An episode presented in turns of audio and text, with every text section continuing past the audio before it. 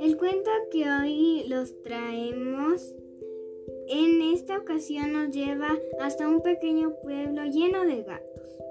Allí vive Misifus, un gato un tanto especial que sueña con alcanzar la luna.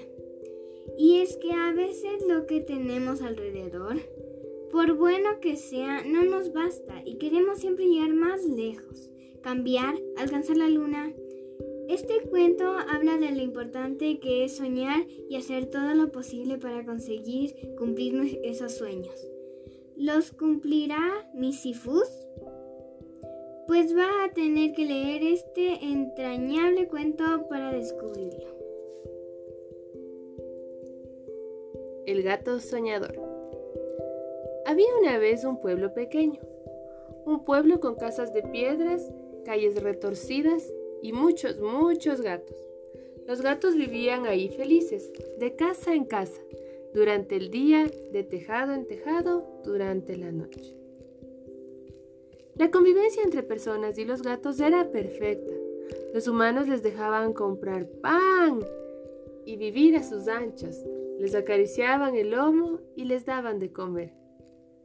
A cambio, los felinos perseguían a los ratones cuando estos trataban de invadir las casas y les regalaban su compañía las tardes de lluvia. Y no había quejas. Hasta que llegó Misifú.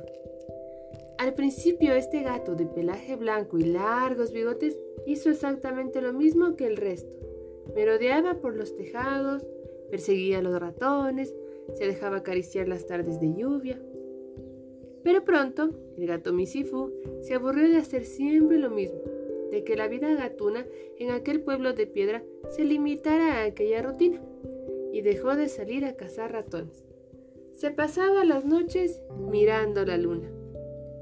Te vas a quedar tonto de tanto mirarla, le decían sus amigos.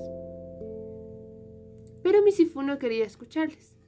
No era la luna lo que le tenía enganchado, sino aquel aire de magia que tenían las noches en los que su luz invadía todos los rincones.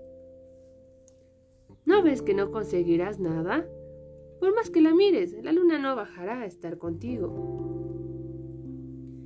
Pero Misifú no quería que la luna bajara a hacerle compañía.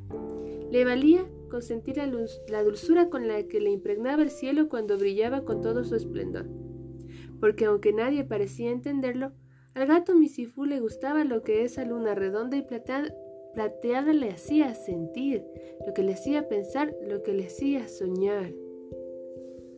Mira la luna, es grande, brillante y está tan lejos.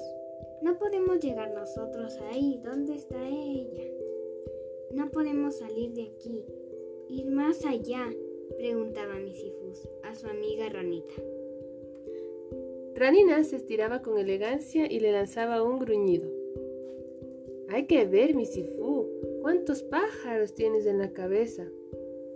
Pero Misifú no tenía pájaros, sino sueños, muchos, y quería cumplirlos todos. Tendríamos que viajar, conocer otros lugares, perseguir otros animales y otras vidas. ¿Es que nuestras existencias va a ser solo esto? Muy pronto, los gatos de aquel pueblo dejaron de hacerle caso. Hasta su amiga Ranina se cansó de escucharle suspirar. Tal vez por eso, tal vez porque la luna le dio la clave. El gato Misifú desapareció un día del pueblo de piedra. Nadie consiguió encontrarle. Se ha marchado a buscar sus sueños. ¿Habrá llegado hasta la luna? se preguntaban los gatitos. Nunca más se supo del gato Misifú pero algunas noches de luna llena hay quien mira hacia el cielo y puede distinguir entre las manchas oscuras de la luna unos bigotes alargados. No todos pueden verlo, solo los soñadores son capaces. ¿Puedes encontrar en la luna los bigotes de Misifú? Te invito a que veas a la luna y me comentes si los encontraste. Para más cuentos, dale like a la página de Dubira.